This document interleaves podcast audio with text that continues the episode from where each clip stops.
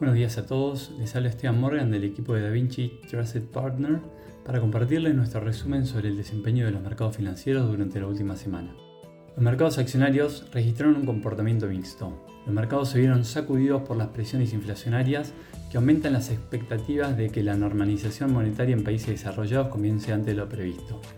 En respuesta a esto, las acciones retrocedieron siendo las más afectadas las que presentan mayor sensibilidad a variaciones de la tasa de interés como la del estilo growth. Al contrario de desarrollados, los mercados emergentes transan con ganancias para lo corrido de la semana, las cuales son lideradas por América Latina. Dentro de estas se destaca el desempeño de Brasil y Chile, donde los ríos políticos se moderan dando un impulso a las acciones. En este sentido, en el marco corporativo a la fecha, un 92% de las empresas del S&P 500 ha reportado con un 81% de ellas superando las expectativas de crecimiento de utilidades. En promedio, las utilidades han crecido un 42% impulsadas principalmente por los sectores de energía, materiales e industrial. Por su parte, ha reportado un 90% de las empresas del Eurostock 600 con un crecimiento promedio de las utilidades del 42%. El sector energía reporta el mayor crecimiento en utilidades, mientras que el financiero y tecnológico las mayores sorpresas. Al contrario, los sectores de real estate, utilities y comunicaciones sufren pérdidas en el tercer trimestre. Lo que se refiere a datos económicos para Estados Unidos, los precios al consumidor se aceleraron en octubre debido a que los estadounidenses pagaron más por la gasolina y los alimentos, lo que generó la mayor suba anual en 31 años. Más señales de que la inflación podría permanecer incómodamente alta hasta bien entrado el 2022. Concretamente, el IPC aumentó un 6,2% en octubre respecto al año anterior, superando las expectativas de un 5,9%.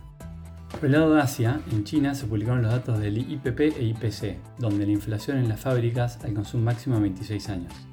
El índice de precios del productor subió 13,5% respecto al año anterior, más rápido que el aumento del 10,7% en septiembre.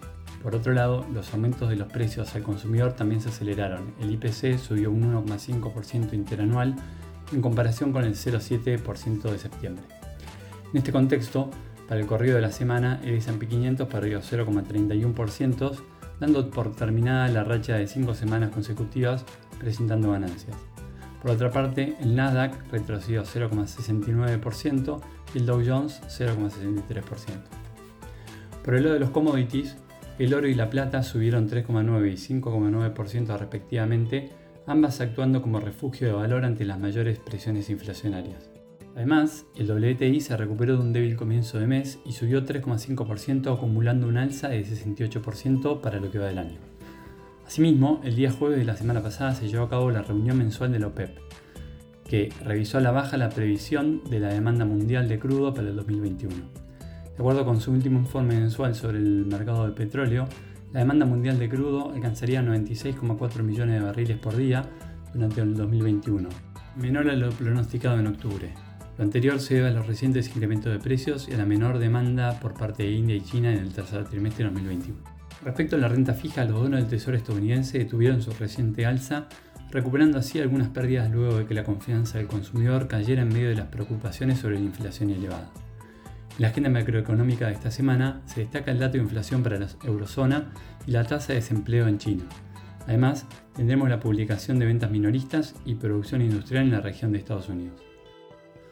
Aquí llegamos con nuestro resumen semanal de noticias. Cualquier consulta o comentario adicional, no duden en contactarnos a nuestra casilla. Muchas gracias.